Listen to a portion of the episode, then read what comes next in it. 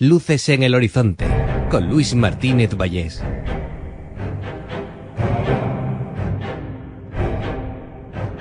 Bienvenidos. Llega Luces en el Horizonte con una serie de capítulos en podcast para tratar la biografía de Howard Phillips Lovecraft. Os encontraréis aquí, sí, con un relato sobre su vida, pero salpimentado con las cartas que él tantas veces escribió, tanto redactó y que tantas pistas daban sobre sí mismo. Sí, eh, basándome un poco en el libro de L. Sprague de Camp, eh, pues em, bueno, nos vamos a adentrar en la figura, en la figura de Lovecraft, una de esas que siempre despiertan misterios, que siempre parece que en la oscuridad nos va a revelar algo. Vamos pues a por el capítulo de este momento.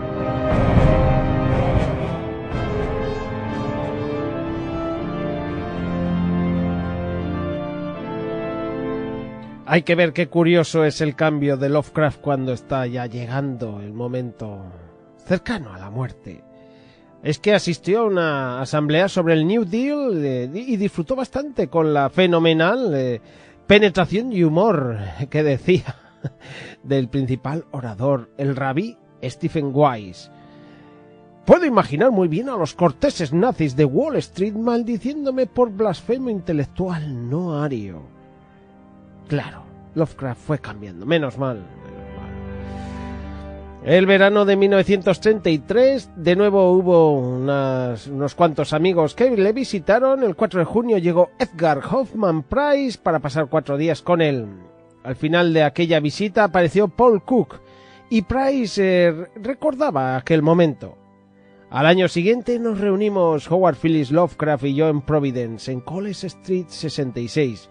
Su tía, la señora Gangwell estaba entonces en el hospital, de modo que no teníamos a nadie que nos hiciese observar un horario sano. Recuerdo que esta vez estuvimos juntos durante 34 horas.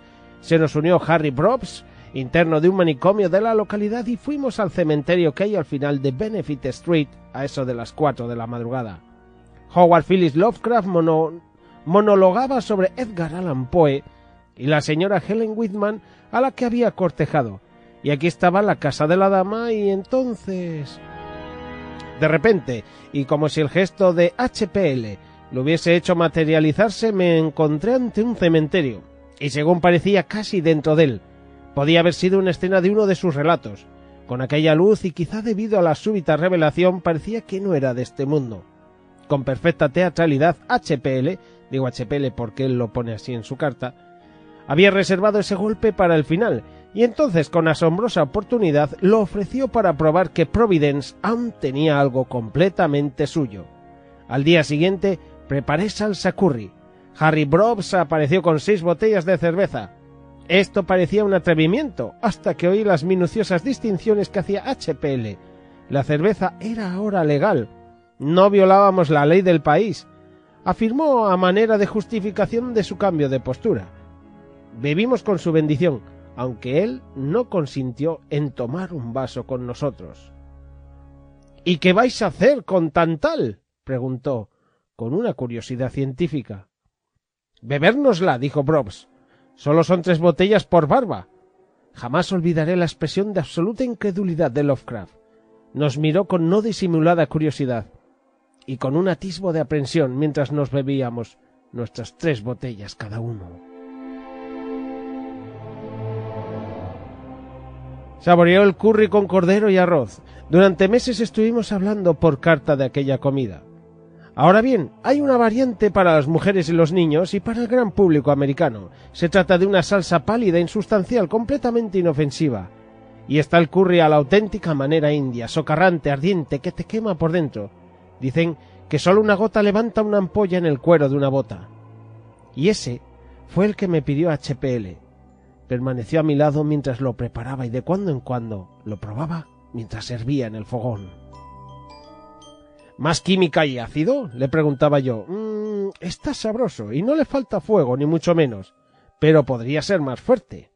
Cuando le pareció que estaba bien, tuve que reconocer que, aunque había probado un curry más picante en mis tiempos, Este, desde luego, lo estaba de sobra. Hay sitios en Rhode Island que no tienen servicio de autobús ni tren. Cuando me enteré insistí en que debíamos visitar esos lugares en mi modelo A, Grand Juggernaut, como HPL llamaba al coche.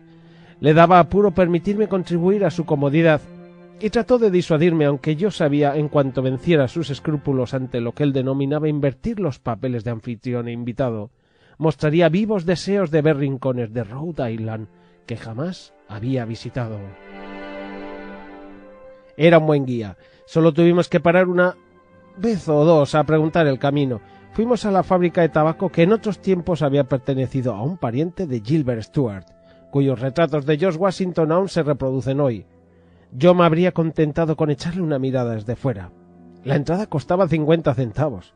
Yo andaba tremendamente escaso de dinero y me sabía mal que él se gastase el suyo.